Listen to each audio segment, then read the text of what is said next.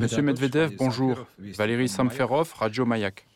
Tout d'abord, merci pour cette rencontre traditionnelle. Oui, autour de cette table ronde. Comme nous sommes au début de l'année, ma première question sera d'ordre général. Si on suit vos publications de cette année sur les réseaux sociaux, des réflexions subtiles sur la prévention de menaces existentielles, c'est votre citation qui est plus facile à écrire qu'à prononcer. Entraînez-vous. Je me suis beaucoup entraîné. Inutile d'attendre vos réflexions cette année. Qu'attendez-vous de l'année 2024 L'année est déjà bien entamée. En fait, nous sommes à la mi-février. Certaines tendances se sont déjà dessinées, c'est absolument évident. Qu'est-ce que j'attends Je pense que comme la majorité de nos concitoyens, j'attends la victoire dans l'opération militaire spéciale. Je crois que c'est sur cela que nous concentrons tous nos efforts. J'attends le retour de nos défenseurs qui participent à cette opération.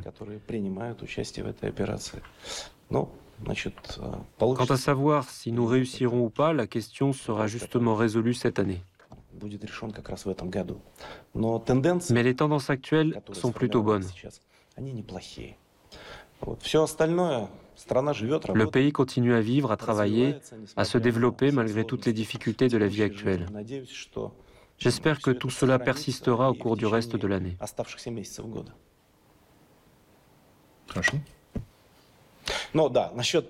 Au sujet des problèmes existentiels subtils, disons qu'il y a toujours des réflexions qui sont plus ou moins subtiles. Cela dépend de la profondeur de l'analyse de certains problèmes. Puisque vous lisez mes scribouillages, vous remarquez probablement que les réflexions subtiles alternent avec des réflexions tout à fait ordinaires, simples, voire brutales. Il y aura donc l'un et l'autre. Monsieur Medvedev, je prends le relais. Elena Kriviakina, comme Samolskaya Pravda. À l'époque où vous étiez président et Premier ministre, vous étiez vu comme un homme d'État très libéral, démocratique, tant en Russie qu'en Occident. Ces dernières années, votre image politique a énormément changé. Parmi les dirigeants russes, vous êtes considéré comme le principal haïsseur, hater, sur Internet. J'ai noté quelques-unes des expressions que vous avez employées à l'égard de vos collègues américains et européens qui ont eu un grand succès.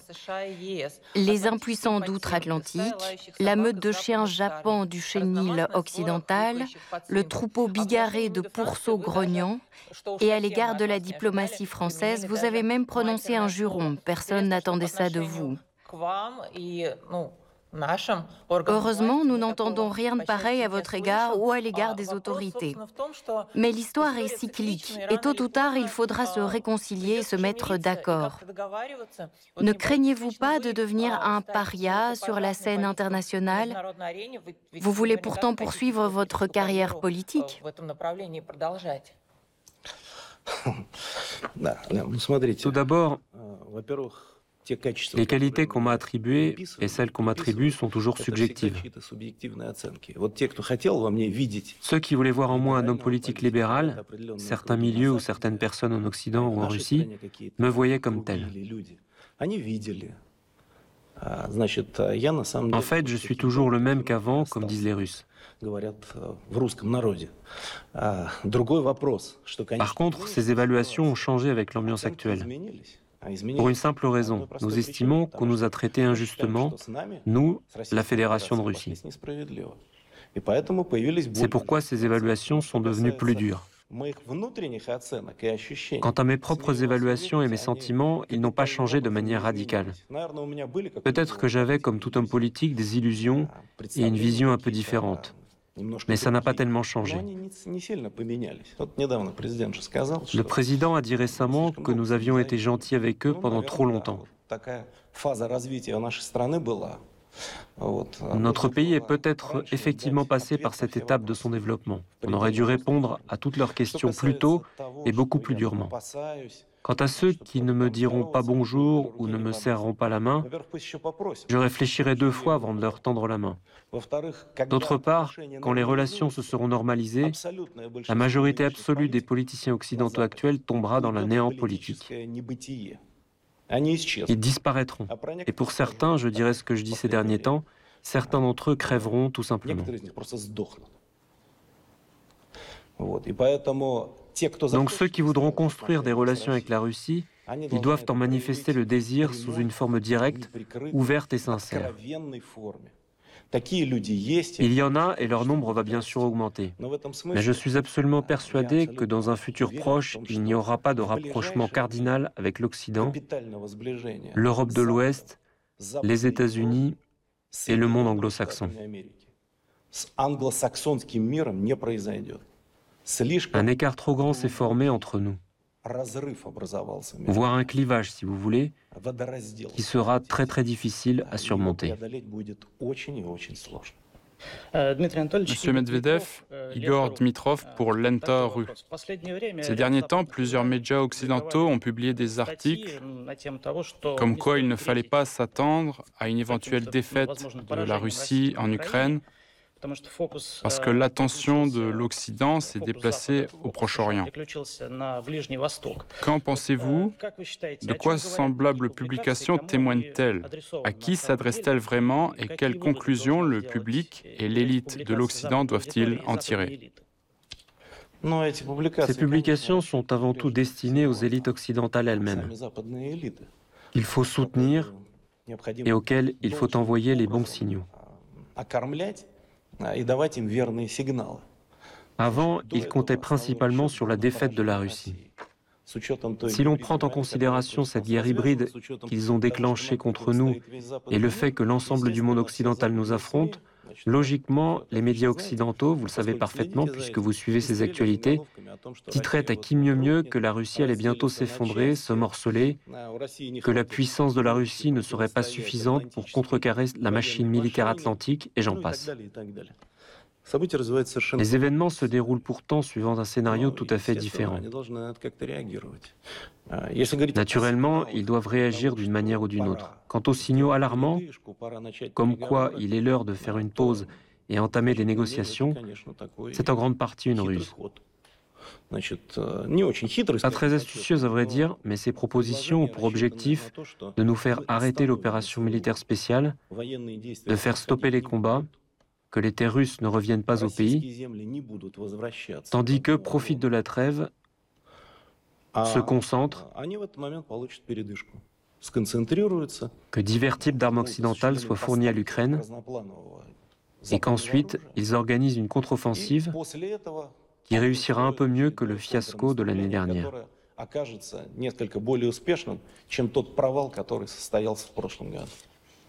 C'est en partie ça l'objectif de ces publications.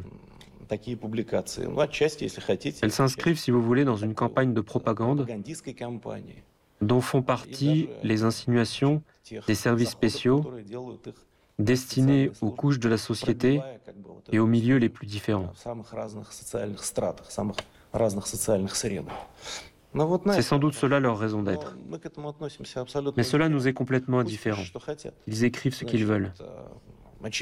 Il est évident qu'ils ne peuvent pas ignorer la situation actuelle, mais tout ce qu'on voit se passer dans les médias occidentaux n'est que le reflet de la situation réelle, des événements réels.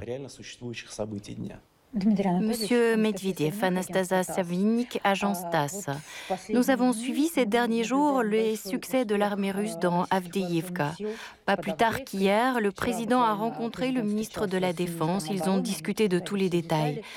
Mais en Ukraine, après ces événements, de nombreuses personnes ont naturellement commencé à blâmer le nouveau commandant en chef, disant que c'était de sa faute. Ils lui ont reproché ses racines russes. Selon vous, devons-nous ce succès à la nomination de Sierski ou plutôt au long de travail de combat de notre armée? Et je rebondis, si vous le permettez, sur un autre sujet. Avdeivka est à nous, mais Donetsk est malheureusement toujours bombardé. Selon vous, où doit s'arrêter l'opération militaire spéciale? Devons-nous aller jusqu'à Kiev ou peut-être jusqu'à Lvov? Restera-t-il une partie de l'Ukraine que nous pourrons considérer comme un État légitime dont nous serons prêts à reconnaître euh, les frontières? Ce qui concerne Avdiivka, Hier, on nous a présenté l'analyse de ce qui s'est passé. Il s'agit sans aucun doute d'un succès considérable de l'armée russe. Tous ceux qui ont participé à cette opération sont des héros. Il faut le dire haut et fort. Ce n'est pas à cause de Sirski ou à d'autres, mais grâce à notre glorieuse armée qui s'est mobilisée, a mené un travail de préparation en profondeur et a réussi à réaliser une percée. Vous avez dû tous le remarquer, la zone fortifiée autour d'Avdeyevka n'a pas été bâtie en un an ou deux. Ce sont des constructions très solides, fortifiées, et ont permis de tenir cette localité pendant très longtemps. Donc la tâche était rude, mais notre armée a brillamment relevé le défi. Je voudrais encore une fois féliciter tout le monde de cet événement. Quant à savoir jusqu'où aller, je vous ferai part de mon point de vue, qui selon moi correspond à l'état actuel des choses.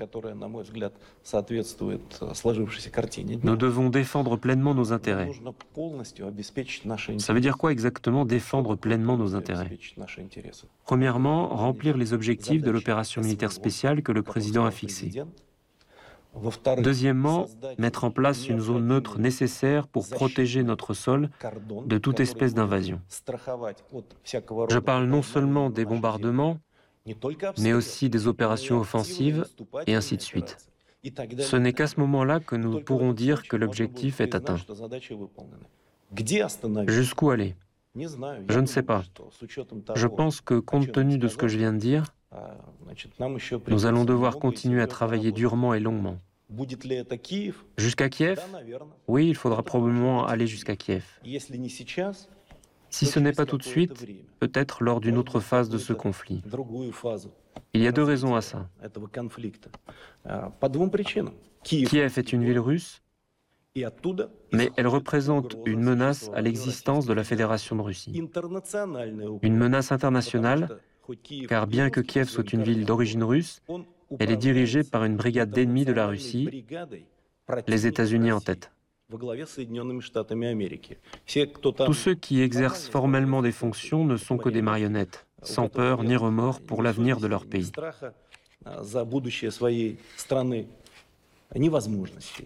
Toutes les décisions sont prises de l'autre côté de l'Atlantique et au siège de l'OTAN. C'est tout à fait évident. Alors oui, cela pourrait être Kiev également.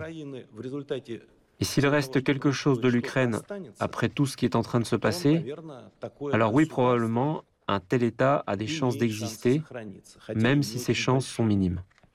Dans tous les cas, la question ne se pose pas pour l'instant, elle sera à l'ordre du jour plus tard.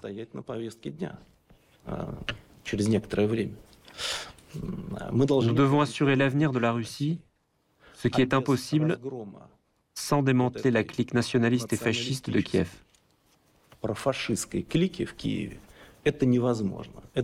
Ce régime doit tomber, il doit être anéanti. Il doit disparaître de la planète Terre. Ce qui en restera, quels territoires feront partie de cette entité territoriale? Je ne peux pas l'appeler pays à présent, je ne sais pas. Peut-être la région de Lemberg, avec la ville de Lemberg comme centre, si les Polonais s'y mettent, ou bien d'autres régions. Mais c'est un processus complexe, pas seulement militaire, mais aussi politique. Et la population qui habite sur ces territoires a son rôle à jouer, son mot à dire. Ce n'est pas seulement l'affaire de l'armée.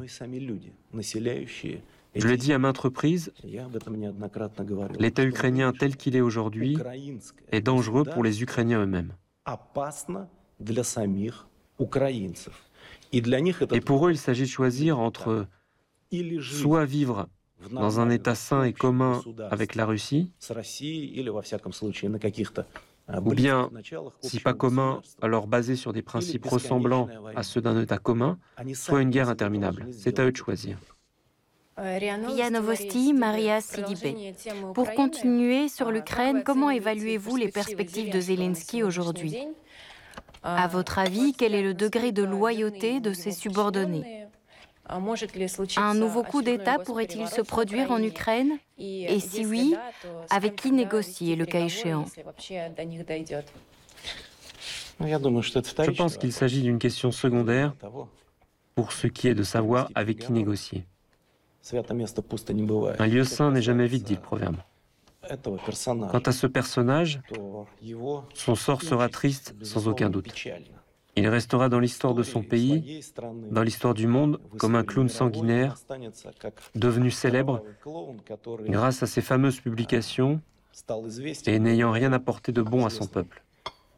Et peut-être se souviendra-t-on de lui parce qu'il a joué du piano en filigrane avec l'un de ses membres. C'est probablement tout ce que je peux dire à son sujet. Mais il ne s'agit pas de lui. Il s'agit du fait que les élites qui sont aux commandes aujourd'hui doivent partir. Certaines pour de bon, saines et sauves, d'autres par la force et des personnes complètement différentes doivent apparaître, conscientes d'être responsables de l'avenir des habitants de cette entité complexe, mais toujours existante, appelée Ukraine.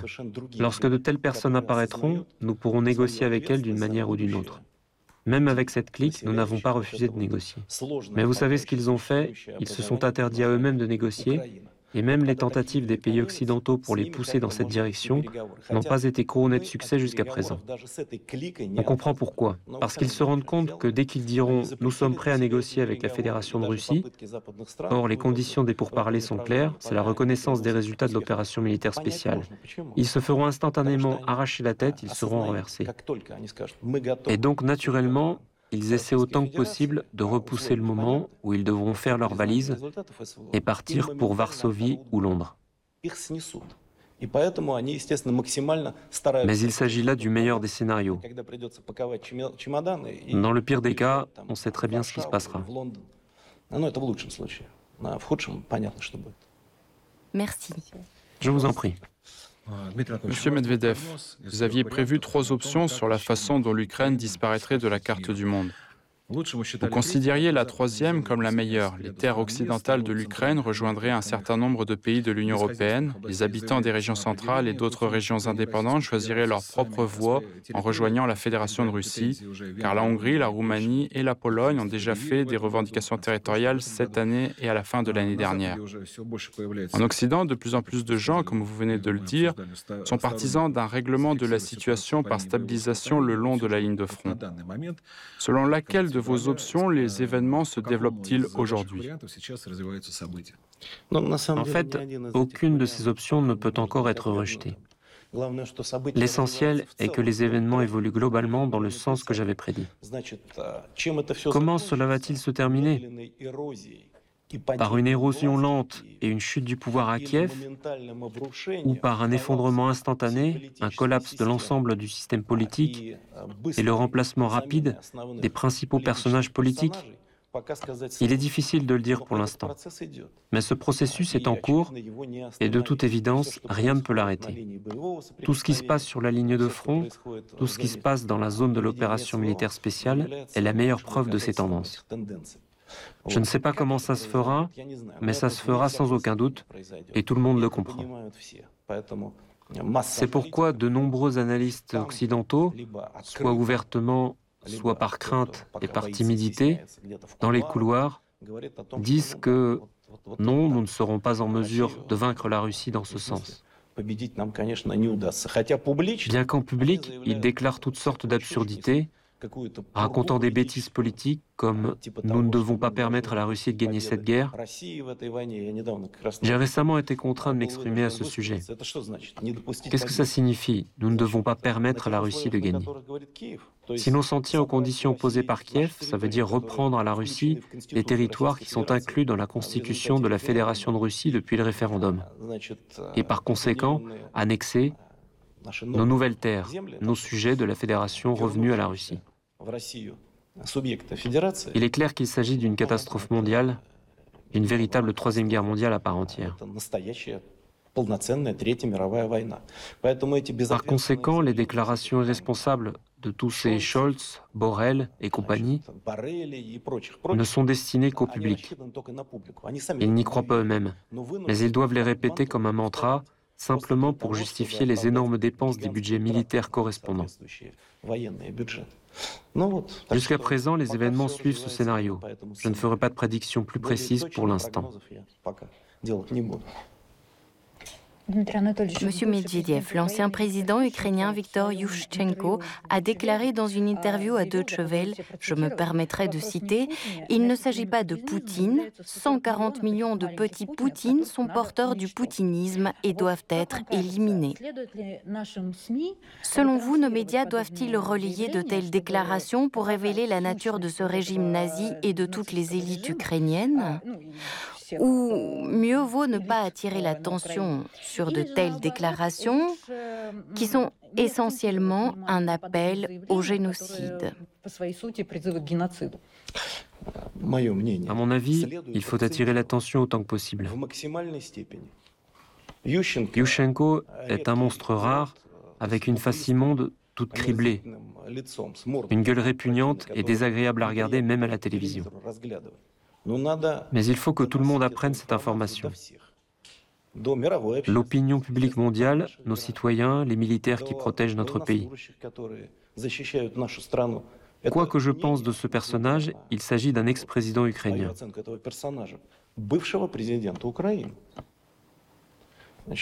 On nous reproche certaines choses pendant que l'ex-président ukrainien se permet des déclarations pareilles. D'ailleurs, j'avais bien compris qui c'était dès 2010, quand, en tant que président, j'ai été obligé de donner du président ukrainien l'évaluation la plus dure possible, ce qui, dans l'ensemble, était totalement inhabituel à l'époque. Nous avons quand même essayé d'établir des relations avec eux. Mais ils s'étaient déjà engagés dans la direction de l'OTAN et se préparaient à une guerre avec la Russie.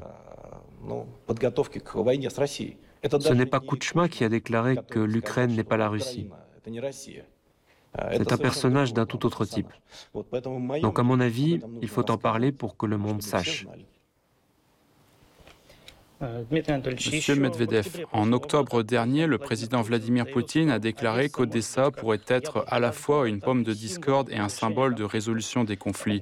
Depuis, les monuments à l'impératrice Catherine II ont été démolis à Odessa et ces derniers mois, les discussions sont en cours pour démanteler le monument au prince Mikhail Vorontsov, qui même à l'époque soviétique était resté à sa place. Comment évaluez-vous cette politique des autorités ukrainiennes? Qu'est-ce que la Russie peut opposer à la destruction du patrimoine culturel et historique russe, à part la force militaire? Quel sort souhaiteriez-vous à Odessa et à ses habitants?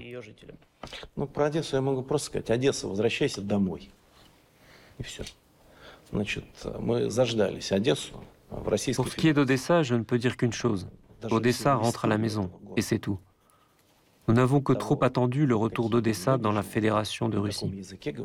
Parce que c'est l'histoire même de cette ville, la manière dont les gens vivent, la langue qu'ils parlent. C'est notre ville et elle est russe. Quant à la politique de la clique de Kiev, du régime de Kiev, le moins qu'on puisse dire, c'est qu'elle est à courte vie. Parce qu'ils repoussent ainsi une partie des gens, même ceux qui leur étaient loyaux jusqu'à ces derniers temps. D'une façon générale, ça a l'air monstrueux car il s'agit de mesures pour s'opposer à toute la culture russe, à tout le chemin parcouru en commun. Ils démolissent des monuments.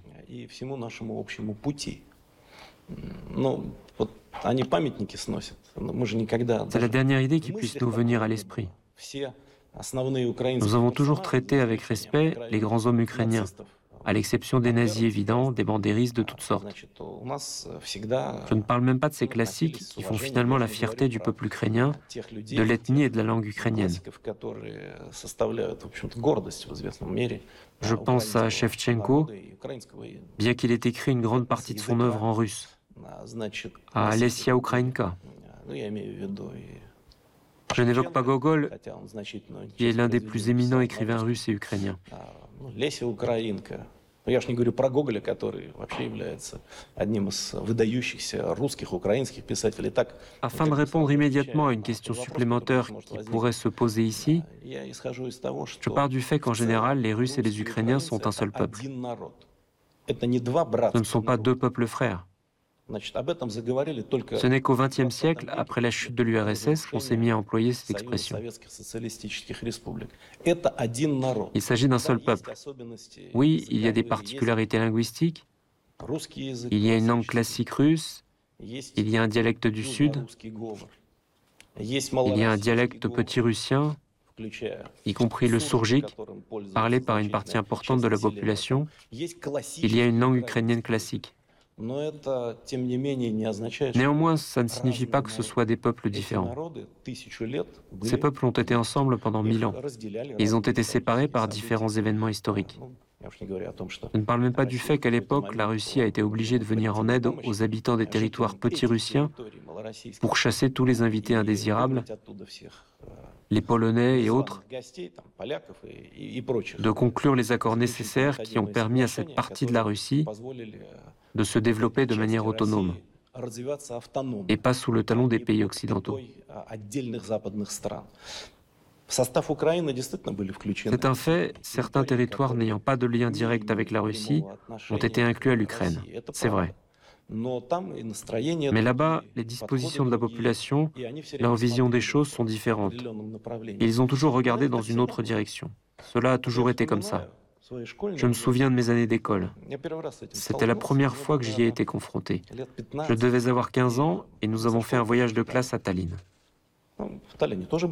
À Tallinn aussi, les gens étaient disposés d'une certaine façon, on le savait. Néanmoins, nous avons été accueillis en tant qu'écoliers et logés dans une salle de sport. Je m'en souviens. On nous a donné des tapis pour dormir. Tout à coup, une foule est entrée. Des jeunes, d'ailleurs bien habillés, excités. Ils nous ont dit, venez, on va discuter. Donc on est allé discuter. Ils ont demandé d'où on venait. C'était des écoliers comme nous. Ils ont dit qu'ils étaient de Lvov. Rien à dire, tout s'est bien passé, on a bavardé, échangé, parlé. Mais savez-vous ce que j'ai remarqué? Ça m'a extrêmement surpris. J'étais un écolier soviétique normal, ordinaire. C'était en 1980 ou 81. C'était des enfants, mais dans leurs propos, on sentait une haine non dissimulée pour tout ce qui était soviétique et en partie pour tout ce qui était russe. Pour moi qui avais été élevé dans les traditions internationales, alors qu'on ne connaissait même pas la nationalité des élèves de la classe, c'était très surprenant. Au départ, je n'y ai peut-être même pas fait attention, puis j'ai compris. Ces enfants qui étaient venus faire notre connaissance, c'étaient notamment les enfants des familles de bandéristes qui avaient été élevés dans cette ambiance. Et comme on dit, ils avaient tété la haine de tout ce qui est russe avec le lait de leur mère.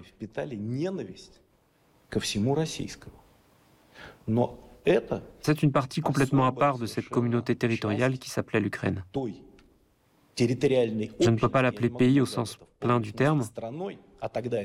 Et à l'époque, ce n'était pas un pays, c'était juste une république au sein de l'URSS.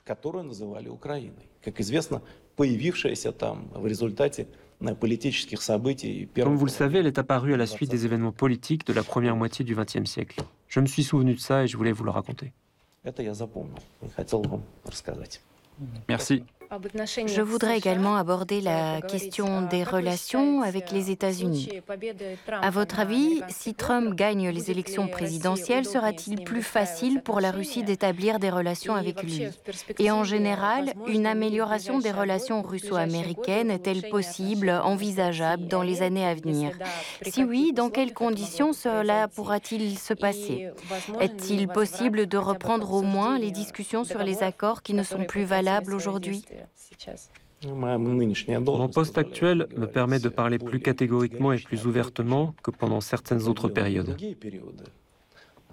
sans tenir compte de la nécessité d'établir une communication diplomatique directe.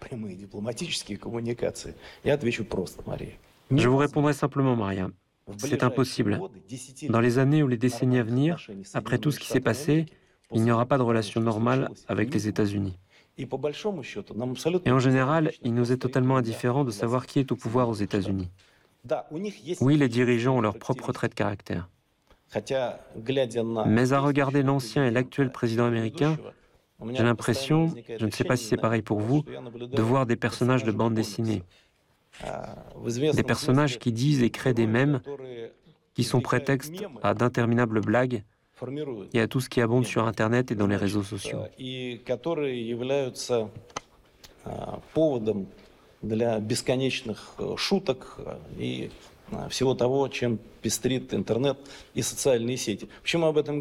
Pourquoi j'en parle?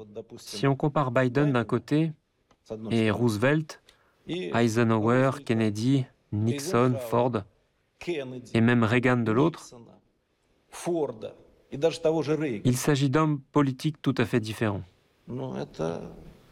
Et c'est probablement un grand problème pour les États-Unis. Voilà pourquoi ça n'a pas d'importance pour nous. Et quel est le côté fort des États-Unis? Je vous prie d'une pensée à aucune théorie du complot. J'en parle tout à fait sérieusement. Quand on parle d'État profond, si on en parle sérieusement, sans prendre en compte des théories stupides, cet état profond, c'est tout simplement un appareil d'État très fort, au niveau moyen, qui ne se soucie pas de savoir qui est au pouvoir, que ce soit un démocrate ou un républicain, un vieillard rigolo qui oublie les noms des dirigeants d'autres pays, ou un dirigeant assez fort. Tout est entre les mains de cet appareil et c'est exactement ce qui permet aux États-Unis de surmonter les obstacles les plus variés. En fait, créer un tel appareil d'État, c'est une mission grande et sérieuse qu'il faut traiter avec respect. Cela leur permet de surmonter un tas de difficultés. Mais même cet appareil d'État ne peut pas pleinement éliminer les problèmes et les contradictions que tel ou tel leader peut causer. Quand on regarde ce qui se passe à leur frontière avec le Mexique, j'ai du mal à l'imaginer sous un autre président. C'est une désobéissance au pouvoir fédéral. Et le chef suprême des États-Unis ne peut rien faire. Quand le gouverneur d'un État dit ⁇ Je ne vais pas suivre vos instructions, nous n'exécuterons pas les décisions de la Cour suprême ⁇ Nous n'obéissons pas à la garde nationale. Nous obéissons à nos propres lois et nous avons notre propre garde. Nous allons effectuer ces tâches-là. Dans ce sens, c'est un moment très intéressant. Il montre toute la profondeur des contradictions qui sont, quant à elles, liées au fait que, malgré leur affaiblissement, les États-Unis essayent de jouer le rôle de leader sur la scène internationale il est vraiment difficile de ne pas partager l'avis d'un certain nombre de législateurs américains.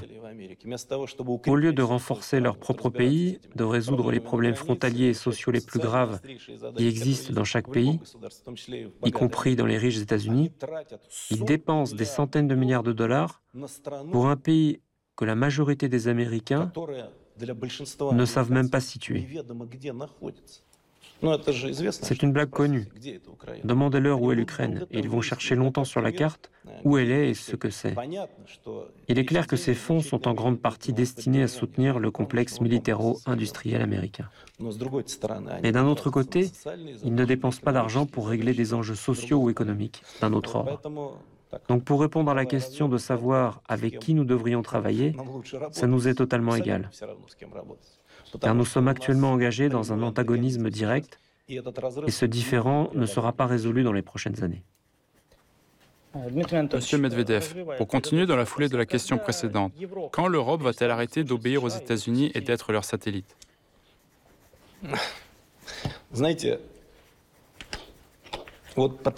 Comme je le vois aujourd'hui, ce n'est pas pour les années à venir. Pour plusieurs raisons. Premièrement, les Américains ont bien profité de la faiblesse de l'Europe. Ils leur ont pris un certain nombre de secteurs économiques et assurent entièrement la sécurité en Europe. C'est-à-dire que les Européens obéissent aux ordres des États-Unis.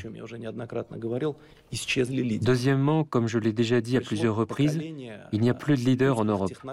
On a une génération de technocrates, fallots, qui ne font que partager les idéaux européens et atlantiques. Au lieu de s'occuper de leurs problèmes nationaux, ils exécutent les ordres de Washington. Bien entendu, il y a des exceptions, comme Fico ou Orban, mais ce sont les exceptions qui confirment la règle. Tous les autres sont des gens qui n'ont pas de position personnelle. Comparez Macron à ses nombreux prédécesseurs à Mitterrand par exemple, que Biden confond avec Macron. Mais il s'agit de différents présidents. François Mitterrand et Emmanuel Macron sont des présidents différents. Peut-être que ça sera une information importante pour eux. Et je ne parle pas du général de Gaulle. Comparez Scholz et Kohl ou Schmitt.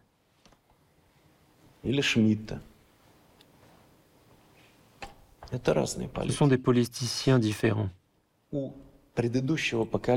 Les hommes politiques de la génération précédente avaient, je dirais, la force intérieure de résister sur des questions importantes pour leur pays. Ça ne veut pas dire qu'ils étaient à nos côtés ou qu'ils avaient abandonné les idéaux européens. Non.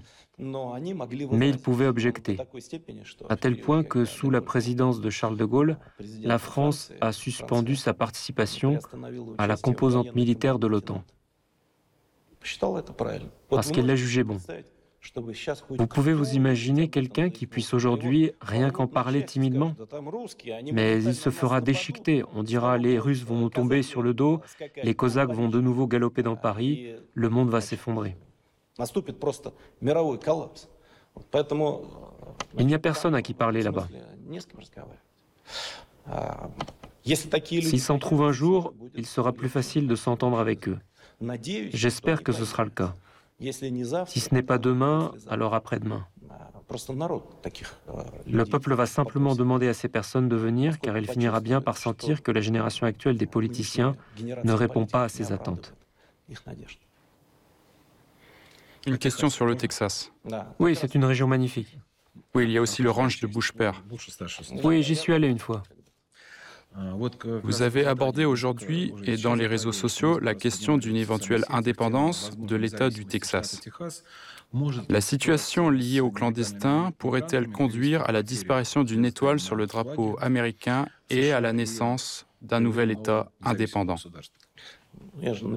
J'ai bien écrit dans ma prédiction humoristique que ça arriverait.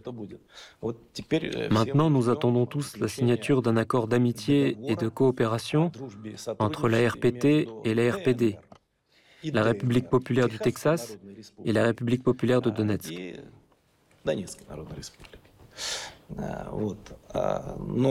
Pour parler sérieusement, en réalité, il y a seulement 20 ans, ça aurait semblé absurde. Bien entendu, les États-Unis sont une fédération. Une fédération a plus de problèmes internes, nous le savons d'après l'expérience de l'Union soviétique et la nôtre. Toutefois, il s'agit d'un pays très puissant, d'un pays leader et ainsi de suite. Or, on en discute aujourd'hui. La question essentielle est pourquoi? Parce qu'il s'est produit une véritable césure au niveau des valeurs, voire même civilisationnelle si vous voulez, entre les différentes parties des États-Unis. Les relations entre les partisans des démocrates et ceux du Parti républicain, avant on disait en riant qu'il s'agissait de la même chose, c'est-à-dire du grand capital, que ces deux partis avaient les mêmes positions et ne faisaient qu'avancer quelques idées distinctes pour s'en servir lors de la campagne électorale. Aujourd'hui, on ne peut plus le dire. Le problème n'est pas la différence idéologique, mais le fait qu'ils ne se comprennent pas et même qu'ils se détestent. Regardez l'attitude du noyau dur des démocrates à l'égard de Donald Trump.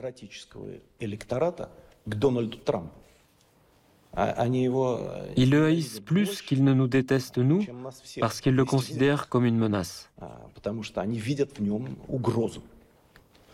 À l'inverse, les Trumpistes, l'aile conservatrice du Parti républicain, estiment que la ligne suivie par les démocrates, celle de la mondialisation à outrance, va conduire l'Amérique dans une impasse. D'où le slogan Make America Great Again.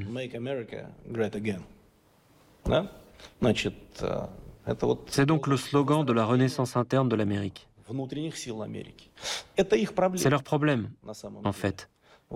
Mais il y a encore 20 ou 25 ans, il était inimaginable qu'une telle situation survienne. Et la raison en est justement la ligne politique médiocre suivie par les autorités américaines après la chute de l'Union soviétique. Il pourrait donc y avoir un nouvel État. Je crois que j'en ai parlé. La conclusion d'un accord entre les RPT et les RPD n'est-elle pas le signe de la souveraineté? Tout est possible. À l'heure actuelle, ce n'est effectivement pas impossible. Mais si vous pensez que nous en sommes ravis, ce n'est pas le cas. Malgré tous les inconvénients de la coexistence, ou pour être honnête, de l'hostilité avec les États-Unis, il est plus important pour nous que la situation dans ce pays soit calme plutôt que d'assister à un effondrement du pouvoir ou à une guerre civile imprévisible comme au XIXe siècle. La raison est simple. Les États-Unis sont malgré tout un acteur majeur sur la scène internationale. Les États-Unis ont des capacités militaires énormes. Ils sont notre adversaire direct dans ce sens mais d'un autre côté, ils sont notre partenaire dans le cadre des négociations sur les armes nucléaires. Malheureusement pour l'économie mondiale, les États-Unis sont le principal émetteur de monnaie de réserve. Et si cette monnaie s'effondre, les conséquences se feront sentir pour tout le monde. Il faut en tenir compte. Il est nécessaire de détrôner progressivement le dollar. Il faudrait avoir un ensemble de monnaies de réserve, et nous en parlons depuis des dizaines d'années. Mais si on abandonne le dollar tout d'un coup, le monde n'en connaîtra pas pour autant la prospérité économique. Il doit y avoir un équilibre entre les monnaies de réserve dans le monde. Nous devons développer des monnaies électroniques et numériques. Ça, c'est l'avenir. Mais nous devons prendre en compte les risques existants. Le parti Russie Unie participe-t-il à la préparation du programme électoral de Poutine Selon vos projections, quel sera le résultat des élections? Le président est le leader de notre pays. Comme vous le savez, pendant son congrès, le parti Russie Unie a soutenu la candidature du président. Nous faisons de notre mieux pour promouvoir notre candidat. Mais Vladimir Vladimirovitch n'a aucun problème. Il jouait d'une énorme autorité dans notre pays. En ce qui concerne son programme électoral, c'est le président lui-même qui le rédige. De plus, je dirais franchement que le programme du président peut être plus large que celui du parti Russie Unie même si on tient compte du fait que le président est soutenu non seulement par ceux qui votent pour Russie unie, pour notre candidat, le président Poutine. Nous serons donc prêts à mettre en œuvre les idées avec lesquelles le président se présentera aux élections. En fait, dans un esprit préélectoral, il va probablement parler de certaines de ces idées dans son discours devant l'Assemblée générale à la fin du mois. En ce qui concerne les pronostics, je pense qu'il ne fait aucun doute que M. Poutine gagnera ses élections et obtiendra un résultat remarquable. Monsieur Medvedev, parlons économie. D'accord. Peut-on espérer que les avoirs gelés de la Russie lui seront rendus En avons-nous besoin ou pouvons-nous survivre sans ces 280 milliards de dollars Si l'Occident réussit à créer un mécanisme de saisie, comment pourrons-nous y répondre je vous ferai part de ma position. Je pense que les chances de récupérer cet argent sont minces. Et c'est dommage. Mais c'est un élément de confrontation. Cela fait partie de la guerre hybride déclenchée contre nous. Et je veux attirer votre attention sur un fait que l'Occident comprend bien. Juridiquement, officiellement, l'Occident ne participe pas à la guerre contre notre pays. L'Occident ne nous a pas déclaré la guerre et nous n'avons pas déclaré la guerre à l'Union européenne ou aux pays occidentaux. Nous comprenons qu'il y a une guerre hybride en cours qui les alimente en armes, en argent, en instructeurs, mais officiellement, et c'est le plus important, nous ne sommes pas en guerre. Je reviens à mon idée. Pourquoi un pays paie-t-il des compensations et des réparations dans certains cas Parce que quelque chose lui est enlevé ou confisqué, parce que d'autres pays sont en conflit, en guerre avec lui. Or, l'Occident, comme il continue à l'affirmer, n'est pas en guerre contre nous. Alors pour quelles raisons veulent-ils nous retirer cet argent C'est le plus compliqué. C'est ça qui les trouble. Ils veulent nous prendre cet argent et l'octroyer aux autorités ukrainiennes, mais cela constitue une attaque ou une violation de l'ordre juridique mondial. C'est fouler aux pieds les principes fondamentaux de la protection de la propriété privée et d'autres principes très anciens. Ils ont donc du mal à mettre en place cet objectif. S'ils le veulent, ils feront fi de leurs principes, c'est sûr. Ils y renonceront et prendront l'argent. Nous survivrons sans. Quant à nos réponses, elles peuvent être différentes, nous le comprenons tous. Il existe même déjà un certain nombre de résolutions, mais elles sont toutes partielles. Pour des raisons évidentes, il n'y a pas sur notre territoire d'investissements étrangers que nous pouvons récupérer comme ils l'ont fait avec nos avoirs.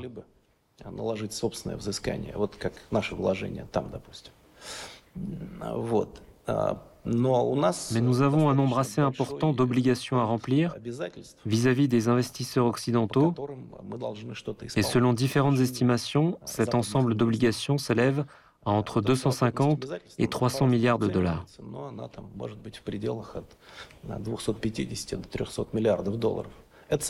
C'est une toute autre histoire. Je ne dis même pas qu'il faille le faire, mais en principe, c'est une réponse asymétrique. Dans ce cas-là, ce sont des investisseurs privés qui vont être lésés du respect de ces obligations, et je dirais que nous n'avons pas très envie d'emprunter cette voie. Mais c'est aussi une possibilité. Nos prédécesseurs, je parle du jeune gouvernement de la Russie soviétique, ont refusé jadis de rembourser les emprunts étrangers du gouvernement tsariste. Dans le cas présent, l'analogie est purement conditionnelle, parce qu'il n'y a pas eu interruption du pouvoir, mais on peut quand même établir une comparaison. D'une part, c'est un cas de force majeure, de l'autre, nous allons être tenus de constater l'état de guerre avec eux, je le souligne du point de vue juridique.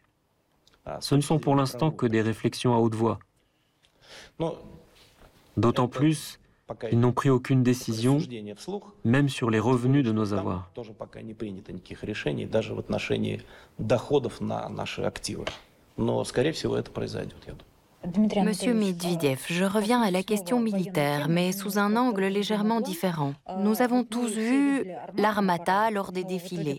Mais en fin de compte, quand l'opération militaire spéciale a commencé, nous avons dû employer de vieux chars.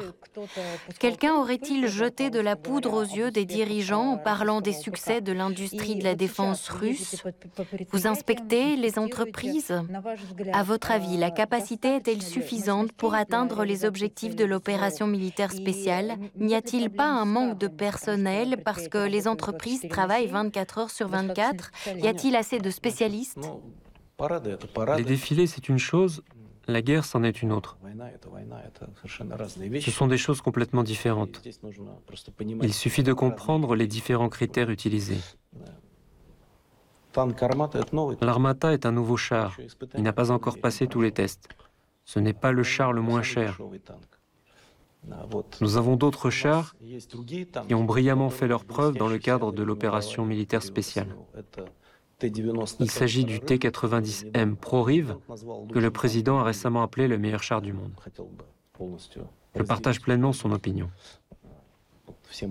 Toutes mes discussions, par exemple, avec ceux qui participent à l'opération militaire spéciale, tant sur les terrains d'entraînement que sur la ligne de front, prouvent qu'il en est ainsi. J'ai inspecté la formation de certaines unités, le recrutement sous contrat. Les commandants de combat qui sont revenus de la ligne de front forment une unité, puis ils partent. Ils ont demandé de les aider à obtenir des T-90M. C'est une très bonne arme. Mais il en existe d'autres, si nous parlons de chars. T-80 BVM, T-72 B3M. Pourquoi est-ce que je cite ces lettres et ces chiffres? Ce sont des chars modernisés. Oui, ils remontent aux années 80 ou 70, mais ces chars ne sont certainement pas pires que les chars occidentaux. Ils sont meilleurs, en particulier dans leur version modernisée. Le plus important, c'est que nous avons récemment réussi à fournir à l'armée des véhicules blindés dans les volumes maximaux. Ce matériel est utilisé.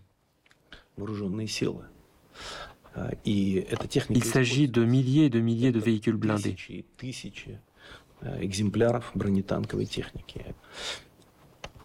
En ce qui concerne le complexe militaro-industriel, il faut comprendre que le complexe militaro-industriel fonctionne différemment pendant les hostilités et pendant la vie ordinaire. Personne ne produit de matériel, d'armes, uniquement pour en stocker. C'est évident. Pendant les hostilités, la production prend des formes complètement différentes. Comme vous l'avez dit, les usines travaillent en faisant les 3-8. Les commandes de la défense sont énormes. En ce qui concerne les produits concrets, j'ai déjà évoqué les chars. Quant aux moyens de destruction, les missiles, les obus, les bombes, la production a augmenté de 2 à 10 ou 15 fois, soit de 1000 à 1500% Cela nous permet de les utiliser activement au combat et d'obtenir des résultats. Voilà pourquoi notre complexe militaro-industriel, à mon avis, a résisté à toutes les épreuves de la meilleure façon. Il suffit de lire les analystes occidentaux. Au début, ils se moquaient, ils disaient que nous utilisions un vieux matériel, que nous avions une grave pénurie et qu'il fallait unir les efforts de toute l'OTAN et fournir à l'Ukraine des chars, des obus, des radios, des drones, etc. Aujourd'hui, ils ne se moquent plus. Ils voient qu'en ce qui concerne une grande partie des composants, nous les surpassons. Les drones, c'est une question à part. Chez nous, avant le début de l'opération militaire spéciale, ces appareils n'étaient pas bien développés, c'est vrai.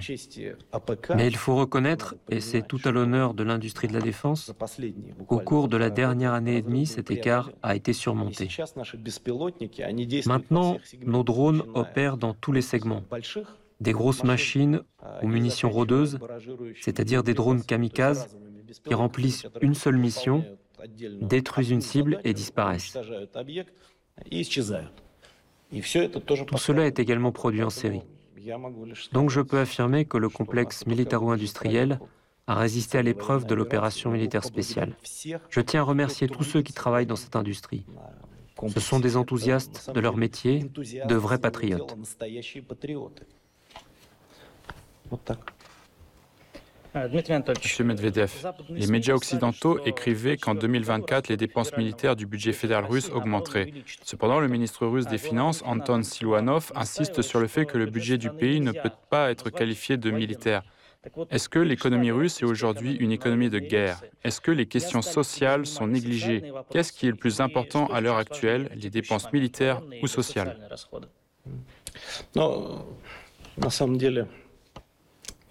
À vrai dire, Igor, je pense que M. Silouanov a raison. Notre budget n'est pas militaire au sens strict du terme si on le compare par exemple à celui de l'URSS pendant la Grande Guerre patriotique.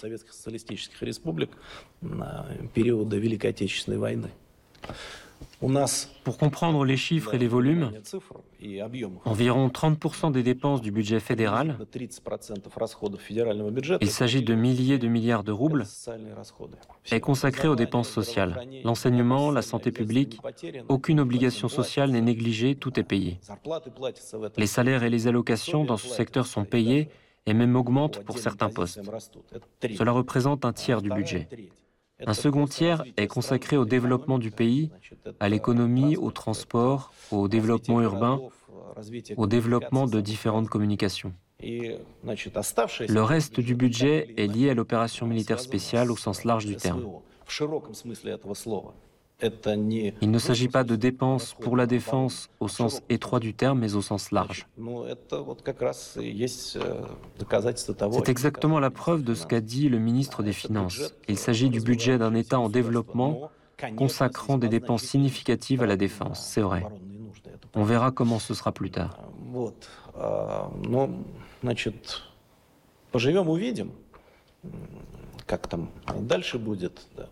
Je peux simplement dire que même après la fin de la phase active de l'opération militaire spéciale, nous devrons continuer de travailler à la défense pendant longtemps. pour que tout le monde sache que nous avons des réserves solides et pour que personne ne pense empiéter sur nos intérêts. De plus, pour revenir au sujet du complexe militaro-industriel, je suis sûr qu'après tout ce qui a été fait, notre matériel militaire sera encore plus demandé sur les marchés mondiaux qu'auparavant. C'est une chose de montrer simplement de belles images, et c'en est une autre de se battre réellement. De ce point de vue, la preuve est faite. Il se trouve qu'il y a eu deux morts très médiatisées en même temps. Maxime Kouzminov, un ancien pilote militaire russe transfuge qui, il y a six mois, avait détourné un hélicoptère Mi-8 vers l'Ukraine, a été tué en Espagne. L'armée russe avait auparavant menacé Kouzminov de mort. Maintenant, tout le monde commente l'événement en Russie et en Occident. Tout le monde en parle et ce qui est intéressant, s'accorde pour dire qu'il s'agit d'une vengeance.